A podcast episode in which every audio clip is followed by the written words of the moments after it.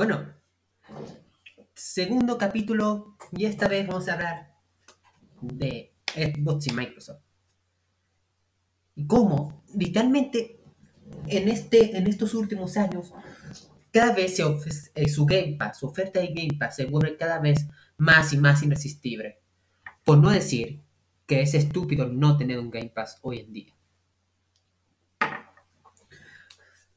Soy Antonio Carmeli y empezamos.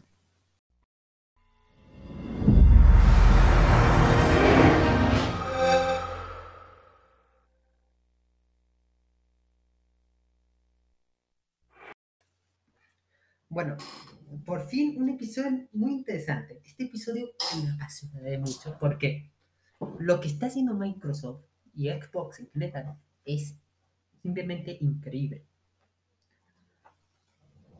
Xbox al inicio se veía como la versión, la forma de que Microsoft quería extenderse aún más eh, a inicios de 2000 en el ámbito tecnológico. Y hoy en día, la Xbox, todo lo que es Xbox Studios y demás, es gigantesco.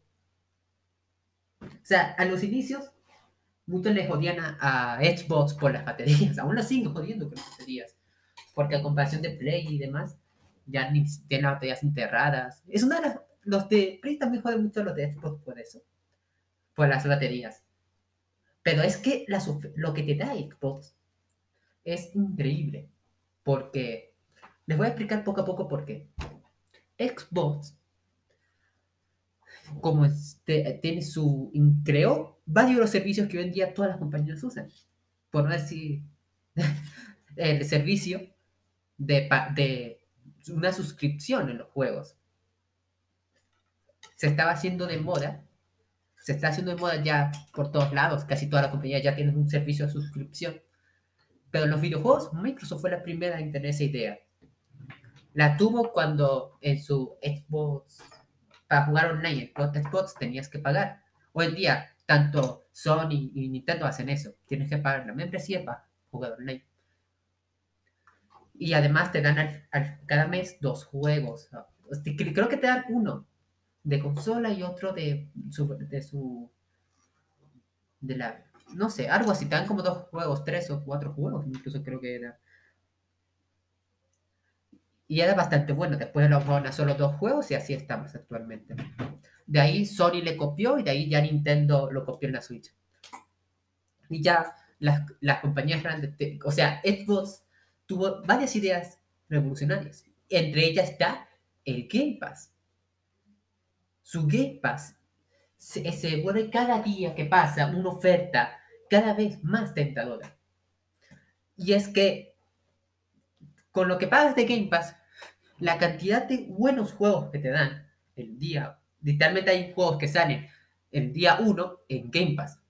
Por ejemplo, un nuevo Starfield, de los creadores de Fallout y Skyrim, Bethesda, ese juego le tengo muchas ganas, por cierto, va a ser, o sea, eh, va a salir el año que viene, el, el 11 de noviembre.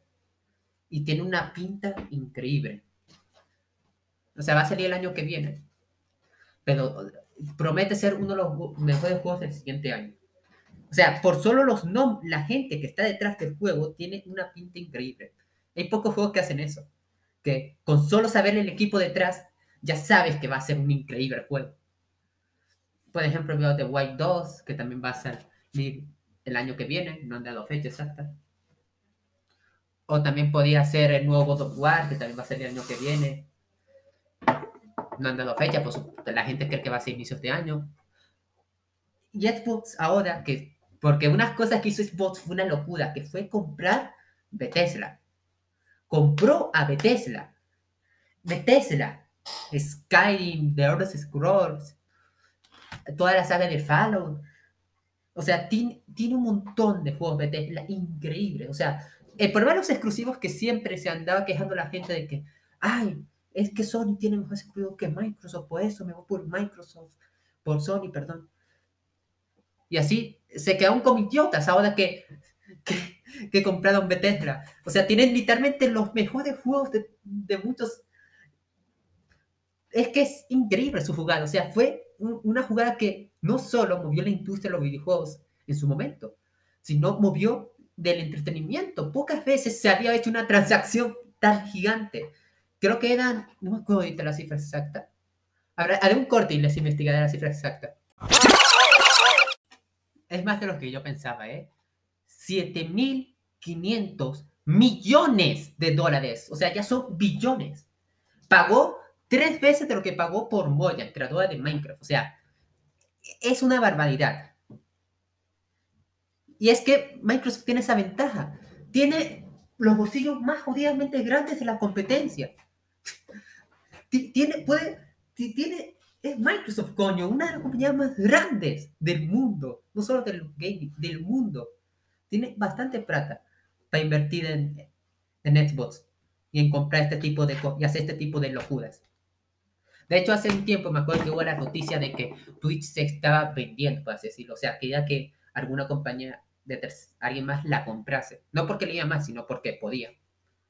O sea, era parte del negocio. Ganar de repente millones y millones de dólares. Y ya decían que había un comprador interesado. Y decían que era Microsoft. Porque, coño, dice, no me acuerdo cuánta plata que era. Creo que era más de la de, de la de Bethesda. Y todos dijeron, apuntando de una Microsoft porque es el único que tiene la plata para hacer una, una compra así. Y es que ya los exclusivos es, un chiste que ya no se puede decir, o sea, Starfield va a ser exclusivo de Xbox y PC, o sea, o sea, es estúpido decir ya Sony es mejor por ser exclusivos, porque ya no tendrán esa excusa. Y ahorita, este tipo de cosas que está haciendo Microsoft, me arrepiento, me arrepiento de haber comprado, no estoy de joda, pero esta vez te digo esto Tal vez digo, tal vez me arrepiento más adelante. Tal vez Sony de repente una jugada increíble y está orgulloso de tener PlayStation 4, pero por ese tipo de jugadas, me arrepiento que tenga una PlayStation 4 y no la Xbox. Porque es que Microsoft se está moviendo de forma increíble en el mercado, su Game Pass. Es, o sea, su Game Pass, por el precio del Game Pass, literalmente puedes tener los, algunos de los juegos increíbles. De hecho, en la E3 anunciaron literalmente casi todos los juegos de la E3 dijeron, va a estar día 1 en Game Pass. Solo había tres juegos de los que anunciaron que no iba a estar el día 1 en Game Pass. Creo que era Battlefield 2042, el, el Far Cry 6 y uno de creación de hoteles, de universidades. Creo que era eso. Todo, todos los demás, Starfield, ah, el de vampiros, medio extraño, que solo mostraron un gameplay.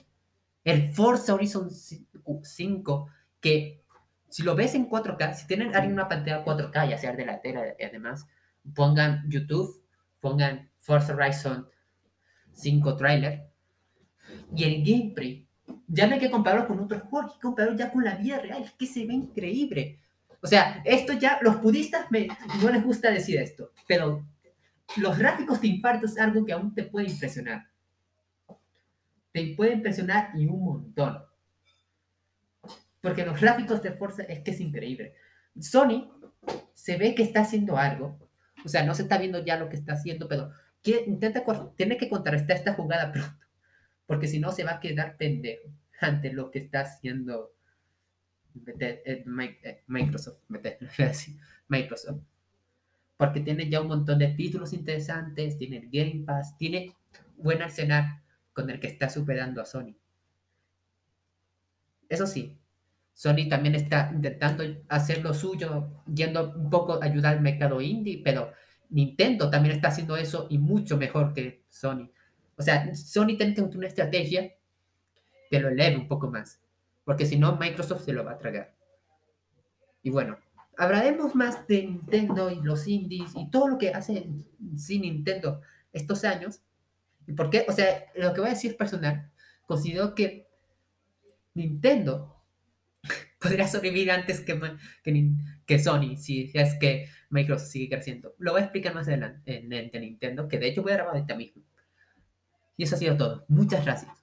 Y es que estoy súper emocionado, te lo juro. Eh, pues estos episodios me están divirtiendo más de lo que pensaba hacerlo. Bueno.